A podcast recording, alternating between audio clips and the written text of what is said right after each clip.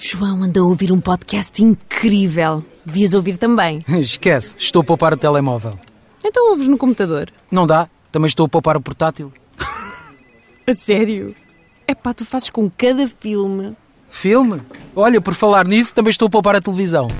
Queres mesmo poupar? Mais vale ir à Vorten. E depois podes ouvir todos os podcasts que quiseres com a melhor tecnologia ao melhor preço.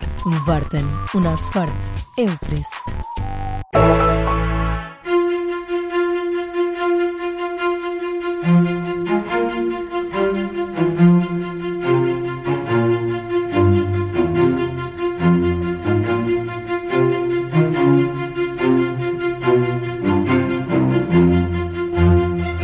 São duas jovens eurodeputadas portuguesas. Sara Cerdas é médica e foi eleita pelo PS. Lídia Pereira é economista e foi eleita pelo PSD.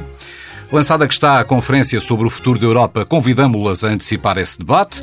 Quais devem ser as prioridades da União Europeia para a próxima década e que desafios esperam o processo de construção europeia? Lídia Pereira comigo em estúdio, Sara Cerdas a partir do Funchal. É um gosto recebê-las no Olho que Não.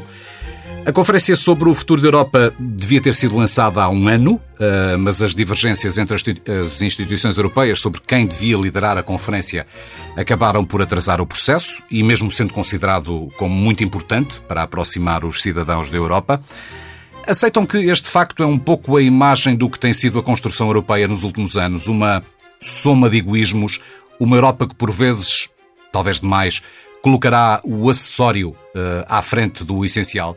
Começaria por si, Sara. Eu penso que o lançamento desta conferência do futuro da Europa foi uma, uma mais-valia que trouxe e que foi alcançada até na presidência portuguesa do Conselho da, da UE. Penso que é um grande marco. Penso que o, que o que conseguimos atingir em termos de liderança, esta liderança tripartida entre Parlamento, Conselho e Comissão, foi uma boa solução para arrancarmos com este processo e arrancarmos com este que se pretende que seja um fórum de discussão direto com os cidadãos da União Europeia, com os 450 milhões, em que definiremos aquilo que são os, os o, o, que será o futuro da União Europeia. Neste sentido é essencial ouvirmos os jovens, ouvirmos obviamente todas as faixas etárias, mas não esquecer a, importância de envolvermos e de chegarmos também às diferentes regiões. Como disse, eu atualmente estou na Madeira e, é uma das regiões ultraperiféricas da União Europeia e de certa forma uh, há alguns assuntos que nos chegam uh, de outra forma e é preciso ter atenção a estas, esta diversidade europeia e também esta conferência será a oportunidade de trazer essa diversidade para a discussão, de ouvirmos todos e de fazermos com que o acessório não fique à frente do essencial. Isso é algo que acontece muito. Eu sei que o objetivo principal do Parlamento Europeu é que que haja uma saída da, da, chamada bolha europeia, que por vezes uh, ficamos muito embrenhados, os, os, chamados eurocratas, nesta bolha europeia uh, e, e, que, e, e, irmos mesmo ao local e fazermos uma abordagem local, regional, nacional e europeia, e é preciso também perceber uh, o que é que pretendemos para, para os próximos anos na União Europeia. A última vez que fizemos este exercício europeu foi em 2002 e ao fim e ao cabo uh, conseguiram atingir na altura o Tratado de Lisboa. Foi na altura, saiu uma das conclusões, a, a, elaboração da Constituição da UE, que foi reprovada pela França e pela Holanda, mas um, depois deu origem ao Tratado de Lisboa. E o que nós precisamos de fazer agora é, é tornar a União Europeia não apenas mais resiliente, mas mais célere nas respostas que dá. Nós, por exemplo, com esta pandemia, nós percebemos que existe muito que temos que agilizar em termos de resposta que damos. Conseguimos fazer isso em, em várias vertentes, nomeadamente na aquisição conjunta de vacinas, ou mesmo o facto de termos liderado o processo de, de de investigação sobre vacinas e termos tido uma vacina em 10 meses, isso foi um grande marco da União Europeia, apesar de ter sido partilhado com outros países terceiros e com a OMS.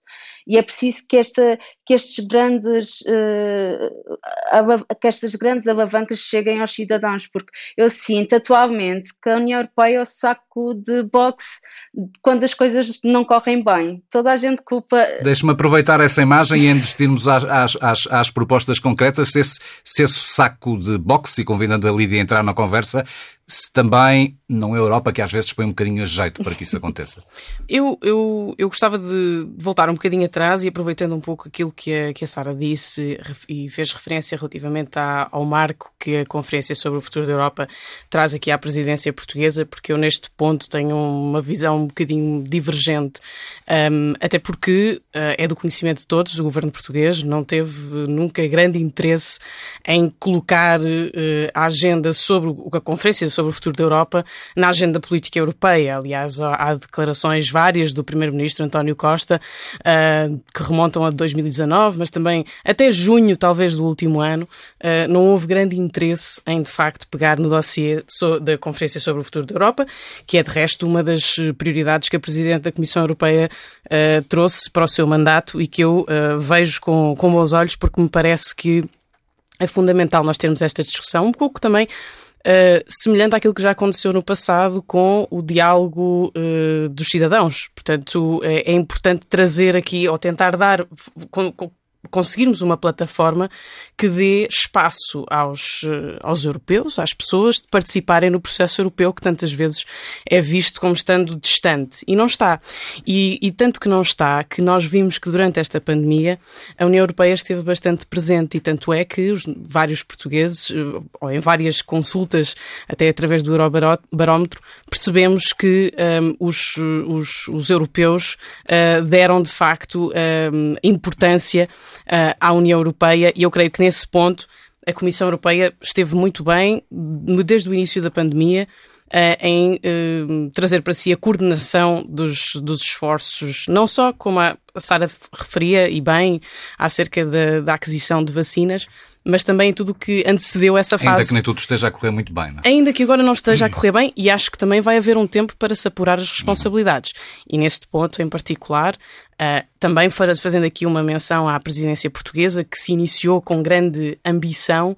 Eu esperava mais que a presidência portuguesa trouxesse para si a, a responsabilidade da coordenação entre Estados-membros, uh, de conseguirmos melhorar uh, a, a, vacinação, que de facto não está a correr como nós esperávamos. E, aliás, tentar evitar situações como aquelas que o chanceler Sebastian Kurz uh, trazia ainda hoje, uh, acerca de eh, fazer assinar acordos com, com a Rússia para tentar uh, conseguir aumentar aqui o, o, número de vacinas para poder vacinar mais rapidamente. Portanto, a presidência portuguesa tem essa responsabilidade de imprimir pressão junto dos, dos outros líderes europeus para conseguirem consertar esforços e, de facto, conseguirmos ser bem-sucedidos, porque se numa primeira fase as coisas parece terem corrido bem, eh, não é aceitável que agora deixemos que haja esta, esta, esta sensação de suspeição de que, bem, afinal, a União Europeia, agora que nós precisamos, é que não está a dar resposta. Uhum. E isso não é verdade, porque há outras coisas que estão a acontecer que também merecem alguma, alguma explicação e que são de facto complexas para explicar uh, porque é que as coisas não estão a correr como deveriam em matéria de vacinação, mas eu acho que dentro do quadro daquilo que se espera para a Conferência sobre o Futuro da Europa, e um dos temas, há oito temas principais, mas um deles é precisamente a saúde. Sim. No, e, portanto... no, no lançamento da conferência, que há de acontecer daqui por um ano, depois, assim se espera, de um debate alargado por toda a Europa, a Presidente da Comissão afirmava que as pessoas têm de estar no centro de todas as políticas europeias. A frase de Ursula von der Leyen eh, é o reconhecimento de que os cidadãos estão cada vez mais afastados da União. Na mesma cerimónia, o Presidente do Parlamento Europeu falava até numa oportunidade para redescobrir a alma do projeto europeu. A Europa está a precisar de um começar de novo, Lídia? A Europa, eh, Jacques Delors dizia que eh, a Europa é como uma bicicleta. Não, não podemos parar de pedalar porque nesse momento então eh, parava a construção europeia. Portanto, é, nós temos que continuar aquilo que é um projeto por fases, não é? Não é, não é, não, não, não temos aqui, não é, não é tem algumas parecenças com, com os Estados Unidos e, não muitas vezes, que a mas não é... esteja no descanso. Não, eu acho que nós temos que ver as coisas em perspectiva. E nós vimos de uma. Em, há 10 anos atrás estávamos a ultrapassar uma crise gravíssima economia, económica e financeira, e isso levou a, a robustecer as, as, as, instituições europeias para poderem estar mais capazes de dar respostas a, a situações crises como aquelas que nós atravessamos. E agora estamos a passar outra, eh, uma pandemia.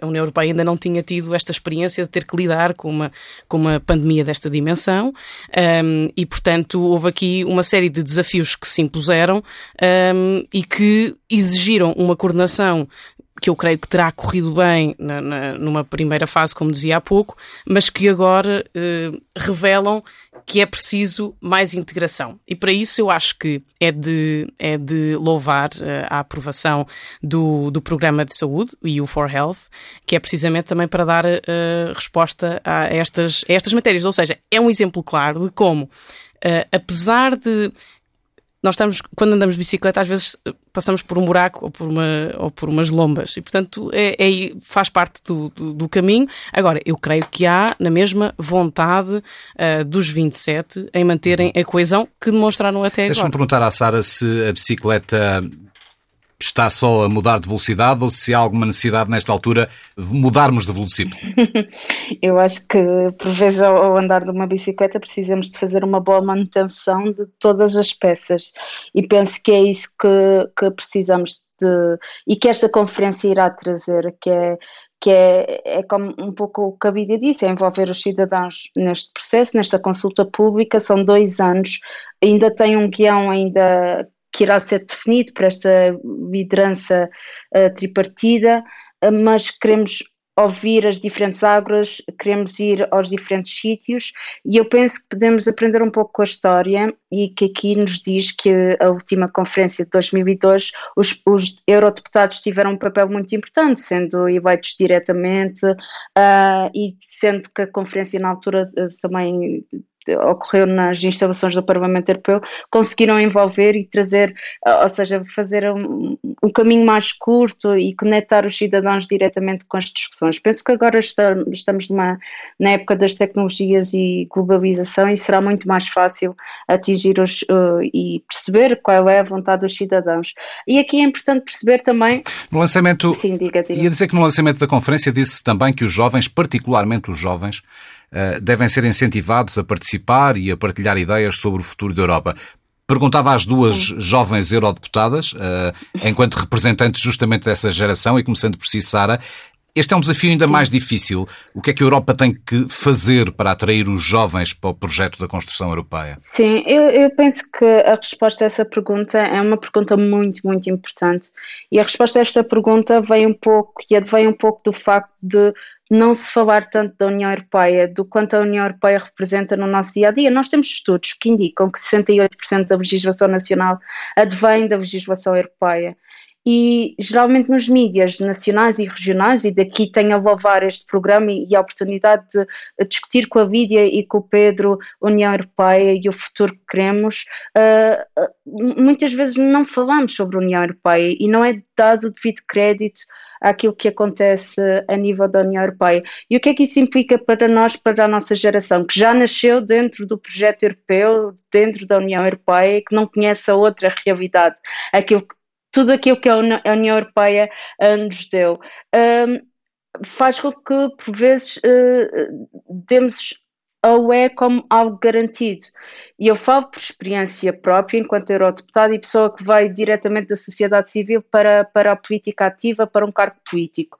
Foi uma coisa que me fez muita confusão, foi o poder do, da extrema-direita no Parlamento Europeu, que é muito complicado. Nós nem, nem conseguimos negociar com eles, porque claramente eles nem, nem estão na bicicleta, eles estão ali a cavar buracos, basicamente, uh, para, para, para tropeçar e não seguirmos o nosso caminho. E penso que isso também, de certa forma, traduz esta desconexão entre os jovens que não tem tanta interação com o que a União Europeia faz por si, este projeto tão grande, e, e o facto da UE, por vezes, quando as coisas correm mal, é o saco de boxe, porque temos que culpar alguém e é mais fácil culpar quem não, quem não se pode defender, ou que é um, um algo muito, um projeto tão grande que, que, não, não tem essa oportunidade de defesa, e eu acho que é importante desmistificarmos este conceito, e eu recordo-me que nas eleições europeias, para, quando fomos eleitas, eu e a Lídia, eu tive a oportunidade de falar com diversas associações académicas e de dar pequenos exemplos eh, de como, por exemplo,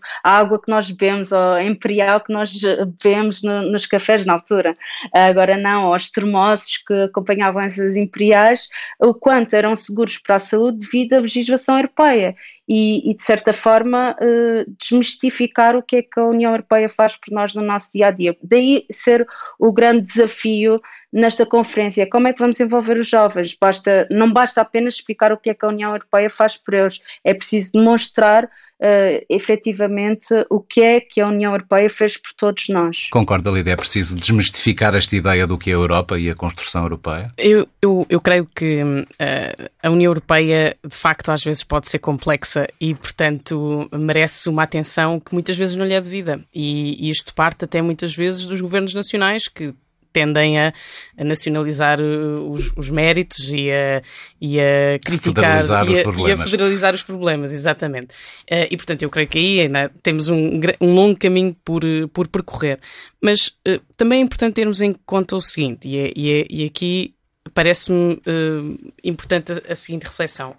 Relativamente aos jovens, nós temos que ver que esta geração, a geração que estará agora entre os, uh, os 25, 35, um, é uma geração que volta a ser duplamente uh, afetada por uma crise uh, para a qual, de facto, não, não contribuiu. E, portanto, gera aqui uma série de, de, de, de preocupações, uh, desde logo, porque é uma geração que pode bem vir a ser, uh, vir a, a, viver pior que a geração dos seus pais. E, portanto, em termos de perspectivas, em termos, em termos de, uh, de do preenchimento das aspirações, da realização pessoal, um, a União Europeia, de facto, uh, pode ser aqui uma, uma componente um, que pode, pode vir a trazer o conforto que os, os jovens hoje, ou, ou, a certeza que os jovens hoje não têm, não é?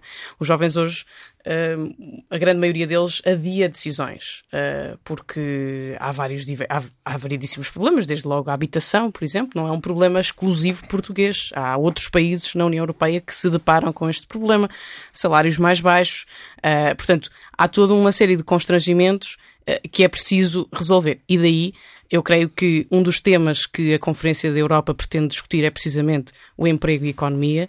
Uh, e parece-me central para poder uh, para podermos definir políticas uh, públicas que vão ao encontro de, das, dos objetivos até de longo prazo que passam pela transição digital e pela transição ambiental. E, portanto, como é que nós combinamos isto tudo e como é que nós trazemos os jovens para esta discussão?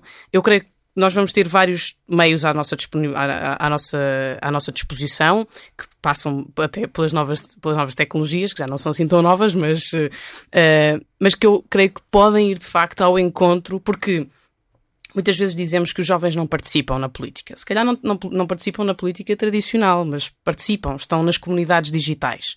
E, portanto, nós temos que estar, a política tem que estar, as instituições europeias têm que estar onde as pessoas estão, onde os jovens estão. E se os jovens estão nessas comunidades digitais, vamos tentar utilizar uh, uh, essas, essas comunidades e debater com elas aquilo que é fundamental mudarmos. Porque nós estamos a pensar num horizonte que é um horizonte bastante alargado. É pensar, tentarmos pensar que eu, em que Europa é que nós queremos viver? É numa Europa daqui a 10, 20, 30 anos. E já lá vamos essas prioridades. Então, só uma última pergunta antes, antes de entrarmos na, na, na parte central da nossa conversa. Já que o disse, a Sara uh, Cerdas é médica, a Lídia Pereira, uh, economista. Numa Europa em luta contra a pandemia, em combate a crise sanitária e ao mesmo tempo que luta contra as crises económica e social, e temas que vão ocupando quase todo o debate público. Haverá margem política para a União Europeia uh, debater o que pretendemos dentro de uma década? Haverá margem política para definir outras prioridades, Lídia? Ou tem mesmo que haver? Eu acho que tem que haver, porque nós estamos a falar também de um outro aspecto muito importante, que é do apoio popular ao projeto europeu. E, portanto, se não houver essa capacidade de, de fazer essa avaliação e de perceber o que é que, o que, é que nós temos que melhorar, uh, não só para irmos ao encontro das expectativas das pessoas, mas para, para também, quando falamos em tornar a Europa resiliente, isso passa também para olharmos para as instituições com essa perspectiva, uma perspectiva mais resiliente. E, portanto, eu, há várias questões que se levantam. As, as instituições tomam decisões em tempo útil, uh, com, uh, vão, vão, são um, eh, resilientes do ponto de vista, respondem rápido às, às a, a pandemias, a crises, etc. E acha que respondem? Nós estamos muito melhor do que estávamos uh, há, há muitos anos atrás. E, portanto, eu acho que há melhorias há significativas por exemplo, do ponto de vista económico. Portanto, se nós, se nós hoje tivermos abraços com uma, com uma crise, uh, e eu acho que, por exemplo, a aprovação do Fundo de, de Recuperação Next Generation EU é um excelente exemplo daquilo que a Europa percebeu que tinha que fazer diferente. E, portanto, um, eu, eu acho que estamos a fazer melhorias consecutivas. Não são melhorias que às vezes aconteçam do dia para a noite como, como nós uh, esperaríamos, uh, mas são ao tempo que, que é possível, porque não é fácil sentar, uh, não, não, não é só o Parlamento Europeu, há as outras instituições envolvidas e, de facto, o Conselho Europeu, com 27 líderes, não é fácil chegarmos aqui Imagino a um comum acordo. Agora, tem que haver ambição para conseguir esse acordo e nesse aspecto, parece-me que estamos aqui a, a, meio caminho da presidência portuguesa, as avaliações serão feitas no final, como é evidente, mas eu acho que Uh, e como talvez, creio que já disse isto no início, a ambição com que a presidência portuguesa iniciou uh, no, no, no, princípio deste ano parece-me tímida uh, com o passar do, destes meses. Não sei se pelo arranque que não terá sido o, o mais, o mais, uh, enfim, o, o melhor, uh, mas Portugal tem essa responsabilidade. Nós somos um país que tem beneficiado bastante com a União Europeia. Admito e, portanto... que a Sara tenha outra opinião, até porque é eurodeputada do PS e o governo uh, em Portugal é, é, é socialista. Uh, podendo responder a, a, a, esta apreciação que a, que a Lida fazia, gostava também que se centrasse na minha pergunta se a pandemia deixará margem política para que a Europa possa pensar em outros temas, outras prioridades para a próxima década que não combater este, esta crise sanitária, económica e social com que estamos e estaremos confrontados nos próximos tempos? Sim, essa, essa, é uma boa questão. Eu apenas para rematar a questão da, da presidência portuguesa no Conselho, obviamente sendo do partido da oposição, a Vídia não irá dizer que está a correr bem, e eu sendo do partido do governo, irei dizer que está eu a correr bem. É Mas é da oposição, importa, é factual. Aqui, não disse nada de, exato, de, factual, de novo, é factual. Perceber, Sendo factual, importa aqui perceber que, chegando a meio da presidência do Conselho da UE, a presidência portuguesa conseguia algo que a presidência alemã, que foi a que antecedeu, não tinha conseguido, o desbloqueio desta questão da Conferência Europeia, que já estava empatada há um ano. Eu sei que tivemos uma pandemia e tudo mais, mas é muito injusto dizer que a presidência, ao fazer uma avaliação da, do, da presidência do Conselho da UE portuguesa desta forma, porque, aí até como a Vídia diz, as avaliações virão nos finais, ah, fazendo uma avaliação intercalar, penso que já atingimos marcos muito importantes, sendo um muito importante é este mesmo da Conferência da Europa. Relativamente à pandemia, obviamente, e dizer que precisamos de refletir muito bem, precisamos de refletir muito bem onde é que queremos ir com o projeto europeu.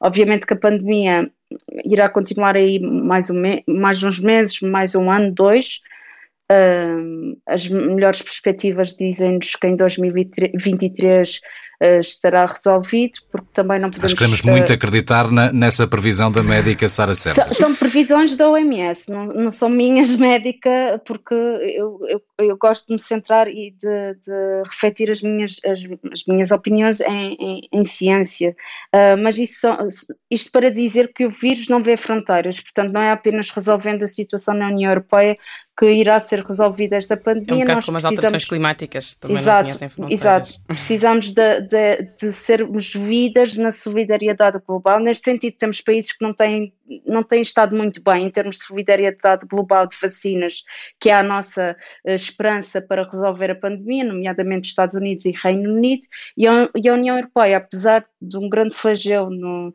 da parte das farmacêuticas em cumprirem com os contratos, em, em, em distribuírem atempadamente aquilo que foi acordado. Apesar disso, ainda conseguimos exportar algumas vacinas através do mecanismo da COVAX. E este é um dos, dos pontos muito positivos da União Europeia e que ah, penso que é preciso divulgá-los ainda mais. Em relação às, às às prioridades e se esta pandemia. E podemos irá... por aí então, centrarmos na pergunta que no fundo aqui nos traz, eh, que é em Sim. vossa opinião, e então começando por si, Sara, eh, quais são as grandes prioridades, em sua opinião, que a União Europeia deve marcar na agenda para a próxima década? A, a, a, grande, a prioridade principal é a que eu a que, estamos, a que estamos a atravessar atualmente, que é a emergência climática. Nós precisamos de trabalhar para a transição verde, para a transição digital e de forma justa, ou seja, que não, não deixemos ninguém para trás. Uh, por exemplo, requalificar trabalhadores nas indústrias mais poluentes, uh, reconverter uh, os diferentes setores mais poluentes para que usem energias mais limpas, que não haja tanta transmissão de gases nocivos de efeitos. E acredita convictamente, Sara, que no caso das alterações climáticas, por exemplo, acredita numa Europa a caminhar toda para o mesmo lado ou no da transição digital, numa Europa que não deixe ninguém para trás? Eu quero acreditar e trabalho trabalho com essa, com essa. Isso acredito que imagino que sim. eu trabalho com essa premissa, eu trabalho acreditando que isso será uma realidade e será possível. Sei que não é. E lá em Bruxelas, lá em Estrasburgo, o que houve, os contactos que vão tendo, um, permitem ter essa convicção sim, obviamente, firmemente obviamente sustentada? Nós, nós estamos num Parlamento com sete partidos diferentes, certo? Grupos políticos diferentes, com sete ideologias major diferentes, mas eu penso que em termos maioritários nós, nós assumimos essas como as nossas principais uh, prioridades para o futuro, aliás, porque as alterações climáticas estão aqui e são inegáveis.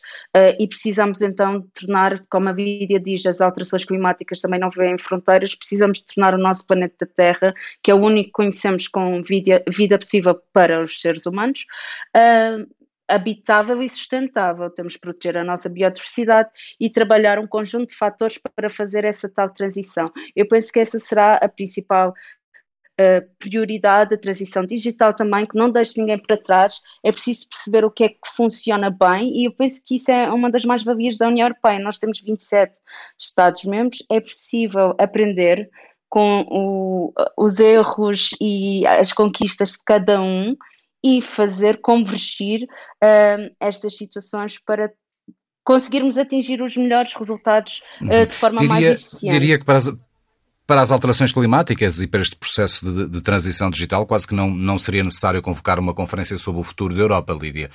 Um, são as duas grandes prioridades? Consegue descortinar outras tão importantes como estas? Sim, eh, eh, eu acho que essas são as que saltam à vista, até pelo. pelo há bocado falava do essas apoio estão popular. Em curso, é? Exatamente, essas estão em curso e tem sido um dos grandes desígnios da União Europeia ser líder no combate às alterações climáticas e nesse aspecto eu acho que uh, está, está no bom caminho. Há um outro tema que tem que ver com as alterações climáticas e com o ambiente, que tem até é, é um sub tema deste grande, grande, desta grande discussão, que tem mais que ver com a adaptação às alterações climáticas, porque infelizmente o continente europeu já eh, sofre de alguns danos irreversíveis das alterações climáticas que foram ocorrendo nos últimos anos e que, portanto, para isso também exige da União Europeia a construção de alguns mecanismos que, vão, que deem a resposta a, esse, eh, a, a essa realidade. E, de resto, Portugal e Espanha são dos países que mais já sofrem com as alterações climáticas e, da mesma forma que a União Europeia teve a capacidade de criar criar um fundo para a transição justa, portanto, para permitir uh, eh, um, ehm, que as, as, regiões muito dependentes de combustíveis fósseis fizessem a sua transição para os combustíveis, para, para a energia limpa, também é preciso pensar em mecanismos eventualmente semelhantes que para a questão das, da adaptação às alterações climáticas, adaptarmos as infraestruturas, adaptarmos as comunidades e podermos fazer delas mais resilientes. Isso também passa depois por, uh, uh, pela produção de novos, uh, de, pela agricultura, enfim, é bastante abrangente. E, portanto, o ambiente, a combate às alterações climáticas, a adaptação é, é de facto central. No, no, nos temas ou nos tópicos que, que, que a Comissão, que a Presidente da Comissão identificou como prioritários para, ser debatido no, na, para serem debatidos na Conferência sobre o Futuro da Europa. Um, o ambiente é um deles e eu creio que há mais dois ou três que me saltam mais à vista. Os, os outros, a digitalização, a transição digital, enfim, isso são tudo, são, acabam por ser um, temas que estão inevitavelmente associados a outros porque é, é, é Mas serão não temos uma agenda fechada. Não, não, não, há, não vale a pena conferência. Não, exatamente, não está fechada. Eu acho que, esse, eu acho que uhum. ainda não há agenda, mas eu acho que também é, é, é importante salientar o seguinte: os, os, temas que foram identificados, uh, no entendimento da, da, Comissão, não faz sentido que estejam também algo abertos, porque também assim se consegue convocar uh, os cidadãos europeus a, a, participarem, porque pode haver outras coisas que considerem ser, ser relevante. Mas ainda só para, para terminar uh, as prioridades que eu, que eu identifico.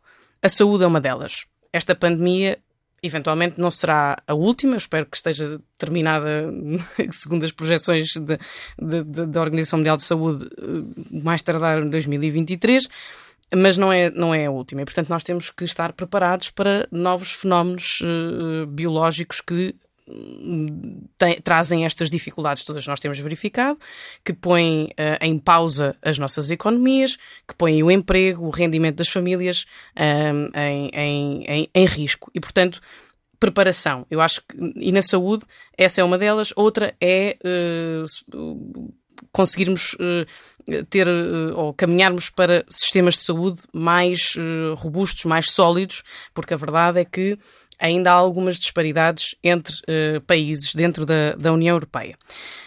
Depois há um outro, a economia e o emprego, que, que, inevitavelmente que te, temos que olhar para eles também no quadro da transição das, de, dos, dos gêmeos, como se como chamam em, em Bruxelas, de twins, transição digital e transição ambiental, e depois não esquecendo esta questão de, dos jovens serem uma, uma faixa etária particularmente vulnerável por, pelas várias mudanças que vão sendo verificadas nos mercados de trabalho, um pouco por toda a Europa e que normalmente são os primeiros a serem dispensados e, portanto, também é preciso pensar como é que vai ser, qual é que é a configuração do mercado de trabalho, como é que nós vamos conseguir combinar a sustentabilidade da segurança social, providenciar para, para os jovens que permanentemente adiam as suas decisões uhum. de formarem família, etc. Portanto, isso, é, isso, é, esse, esse tema também é importante. E há um outro que é a questão geopolítica, que é a Europa no mundo, e que eu acho que também é, é, é muito importante, porque, e, e, toca um pouco eh, não só na questão ambiental, mas também na questão da saúde. Um, a pandemia mostrou a vulnerabilidade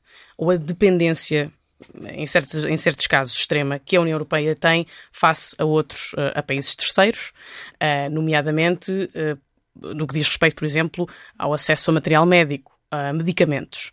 E, portanto, Uh, o, como é que a União Europeia pretende uh, colocar-se no mundo? Uh, vamos continuar nesta lógica de sermos um soft power ou vamos tentar uma configuração diferente, mais ativa um, e, e, e, e, que, e que também tínhamos aqui alguma, alguns, a avaliação que fazemos hoje que também nos traga alguns proveitos, porque de facto nós não podemos estar tão dependentes em, determinadas, em, determinados, em determinados setores que depois nos deixam completamente uhum. vulneráveis em situações de crise. E, portanto, eu acho que a questão geopolítica da Europa uh, no mundo, da Europa da relação com a África, da relação com, com a Índia, uh, da parceria com a China, com os aliados dos Estados Unidos, isto é, eu, eu, eu acho mesmo que vai ser uh, estruturante uh, naquilo que será a configuração da nova ordem internacional Mas, que, que, esta pandemia uhum, também veio acelerar. À Sara, Sara se ela, se ela concorda com esses pontos que, que fixou na, para a agenda uhum. sobre o futuro da Europa e se eventualmente tem outras alíneas que, que considera importante acrescentar. Sim, obrigada. Eh, realmente é a Vidia com prioridades que são importantes e obviamente concordo porque são, são prioridades muito abrangentes. Eu aqui em questão de saúde e nós um, não tocando na parte dos tratados, porque os tratados dizem a prestação de cuidados é da competência de cada Estado-membro. Eu penso na questão da saúde e como nos tornarmos mais resilientes a futuras pandemias e outras ameaças, nomeadamente nós agora temos um grande, uma grande carga de doença que advém das doenças não transmissíveis, uh, com fatores de risco já identificáveis, nomeadamente a obesidade, a hipertensão. Foi de resto ontem notícia, foi de resto ontem notícia o Tratado sobre as Pandemias, uma carta aberta assinada por vários líderes mundiais e que foi uma iniciativa do Presidente do Conselho, Charles Michel. Eu fiquei a pensar se não é uma vez mais a Europa a correr atrás do prejuízo, se um tratado deste tipo não devia ter acontecido antes Pedro, do uh, problema. Esse tratado deveria ter acontecido em 2018, quando a Organização Mundial de Saúde uh, emitiu o seu Blue Book uh, acerca das 10 ameaças à saúde global. E nessas 10 ameaças, tudo, todas doenças com potencial pandémico tinham uma doença X, em que o organismo, o microorganismo não estava identificado, mas era uma doença com potencial pandémico. Veio-se a verificar em dois anos depois, e essa carta deveria ter saído na altura. Nós, da parte da saúde, eu na altura estava muito ativa no ativismo, na política, mas da parte da saúde, um, sabíamos que os Estados-membros da Organização Mundial de Saúde nem estavam preparados para isso já em 2018. Eu penso que, obviamente, estamos a correr atrás do prejuízo, mas como a Bíblia diz, há boas lições a aprender, a saúde tem que ser uma prioridade e na saúde nós temos de trabalhar os determinantes sociais de saúde, que são as condições em que as pessoas uh, nascem, vivem, uh, trabalham, o ambiente à sua volta, as condições sociais, a habitabilidade, o acesso à água e a alimentos de qualidade produzidos de forma sustentável, todas estas questões são determinantes diretos e indiretos ao estado de saúde do, do, cidadão. O que nós queremos, obviamente, é trabalhar para uma União Europeia com melhor qualidade de vida e bem-estar para todos. E penso que nós conseguimos atingir muitos bons objetivos se trabalharmos naqueles que são estes determinantes sociais de saúde e que podem ser trabalhados através das, eh, de algumas das prioridades que a Lídia elencou. Eu diria também que, em termos de outras prioridades, nós temos que aprofundar o pilar europeu uh, dos direitos sociais, que aliás será que será abordado na, na, Cimeira Social do Porto, as questões de como tornar-nos, em maio. sim, em maio, 7 e 8 de maio, as questões de como tornar-nos mais resilientes a outras pandemias já estão a ser trabalhadas, a Comissão já enviou propostas, está no Parlamento Europeu, aliás eu sou uma das negociadoras de duas dessas propostas, a acessibilidade a medicamentos, esta dependência de países terceiros tem que ser muito mais afinada. Eu não estou a dizer que temos que pôr a produção toda na União Europeia.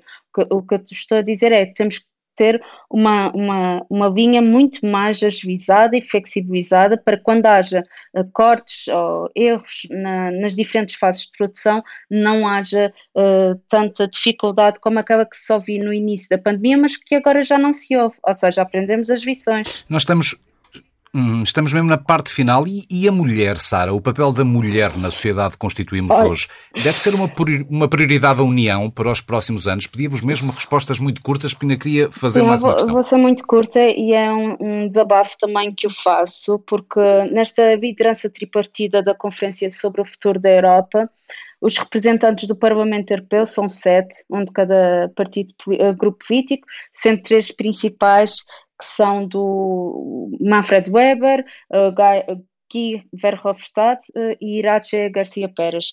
Nós dos sete do Parlamento Europeu só temos uma mulher.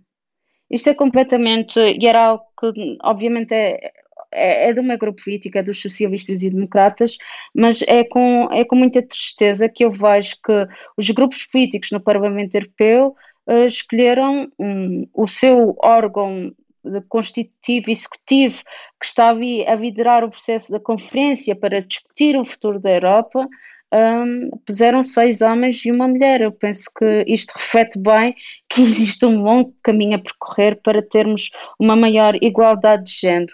De certa forma, isso significa, Lídia, que a mulher, o papel da mulher também deve estar nestas prioridades da Conferência para o Futuro da Europa? Sim, eu acho que sim. E depois nós também não podemos olhar apenas para, para, para casos, não, não diria isolados, mas olhemos para as lideranças hoje em dia das, de, das instituições europeias. Estou-me a lembrar da Presidente da Comissão Europeia, estou-me a lembrar da Presidente do Banco Central Europeu, estou-me a lembrar também de outros organismos internacionais, desde logo a Organização Mundial do Comércio, que acabou de eleger uma mulher. Uh, o Fundo Monetário Internacional, que tem uma mulher Sim, mas não podem ser exceções. Já não, não é um problema. Eu acho que mas, ó Sara, eu acho que tu não achas que, é uma, que tu és uma exceção, nem que eu sou uma exceção. E, portanto, eu acho que o papel da mulher é, tem, que ser, tem que ser tem que. Não, eu não, não creio que seja essa, eu não, não creio que seja Pronto. essa a razão na, por tu na, na questão eleita. do futuro Portanto, da Europa. Uh, e que tu tenhas estado na, na, lista, Europa, na lista, do P, na lista em que estiveste na, para, para as eleições do Parlamento Europeu. No Parlamento, aquilo que me parece, Parlamento Europeu e apenas uma é mulher. Que, deve haver maior, uh, maior eh, envolvimento das mulheres e é evidente que eu não estou a passar para segundo plano aquilo que a Sara disse. É claro que é melhor ter, vermos sempre uma, uma maior equilíbrio um, ehm, em quem nos representa, porque isso também é o reflexo da sociedade, não é? O, as, as, sociedades não são feitas apenas ou constituídas apenas por homens, também é por mulheres. Agora, eu acho é que também não podemos pegar exclusivamente em, em nestes eh, ou num caso e depois esquecermos do resto da, da perspectiva perspectiva que nós temos vindo a, a, a assistir globalmente. A vice-presidente dos Estados Unidos é uma mulher, pela primeira vez Muito na história. Portanto, está, estamos a mudar. E por isso eu não quero uh, desconsiderar, e por isso é que eu dizia, não acredito que a Sara tenha, tenha, Sim, tenha sido eleita é, que eu tenha sido eleita apenas rápido, porque somos certo? mulheres. É porque temos qualidade. Acho que ficaram é claras as vossas temos, posições. Temos, temos Estamos, qualidade. Mesmo, mesmo na parte final, eu queria dar um minuto a uma para uma pergunta final. Uh, e a questão é se partilham da ideia de que faltam hoje líderes da Europa, de que se perdeu de alguma forma a matriz fundadora e de que são precisas novas lideranças para recuperar, para que tenhamos uma União Europeia mais proativa do que reativa. Era esse o ponto que eu focava há bocado. Começando por si, Lídia. Num minuto, para darmos mais um minuto à Sara. Uh, os líderes europeus uh, têm estado à, altura dos vários desafios que têm, têm acontecido ao longo dos, dos, do, tempo, não é? Eu, eu acho é que nós, nós estamos a. Esta pandemia uh, apesar de todos os efeitos negativos que, que trouxe, uh, também nos levou a fazer esse, uh, uma reflexão de uh, o que é que temos que melhorar na Europa, o que é que devemos, para onde é que a Europa deve, deve ir.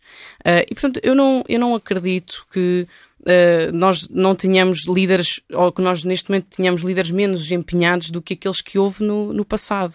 Um, eu acho que o passado recente uh, precisa de, de, ser eh, processado, precisa de ser digerido e precisamos de uma vez por todas de perceber que num mundo globalizado o que faz sentido é nós estarmos juntos e coesos uhum. e unidos, porque só assim podemos enfrentar os vários desafios, desde logo os geopolíticos, um, em vez de, de, de soluções bi, trilaterais uhum. que não nos levam a lado nenhum. E é isso que eu acho que no caso, a, presidência da Comissão Europeia tem.